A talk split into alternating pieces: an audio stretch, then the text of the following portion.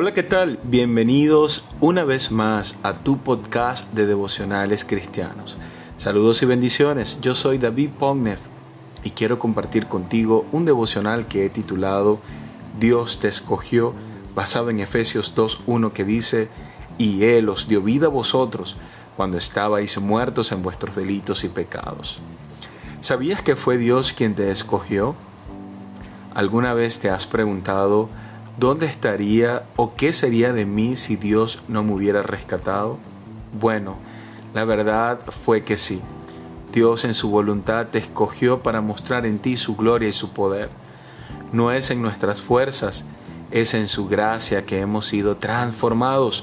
La Biblia dice en 1 de Pedro 4 del 3 al 4, baste ya el tiempo pasado para haber hecho lo que agrada a los gentiles, andando en lascivias, conscupiscencias, embriagueces, orgías, disipación y abominables idolatrías.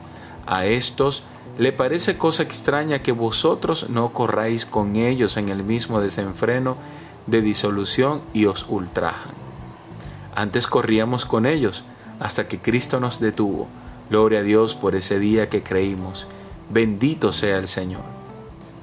Un escogido agradece, sirve, se humilla, soporta, reconoce, se instruye, ama, perdona y más.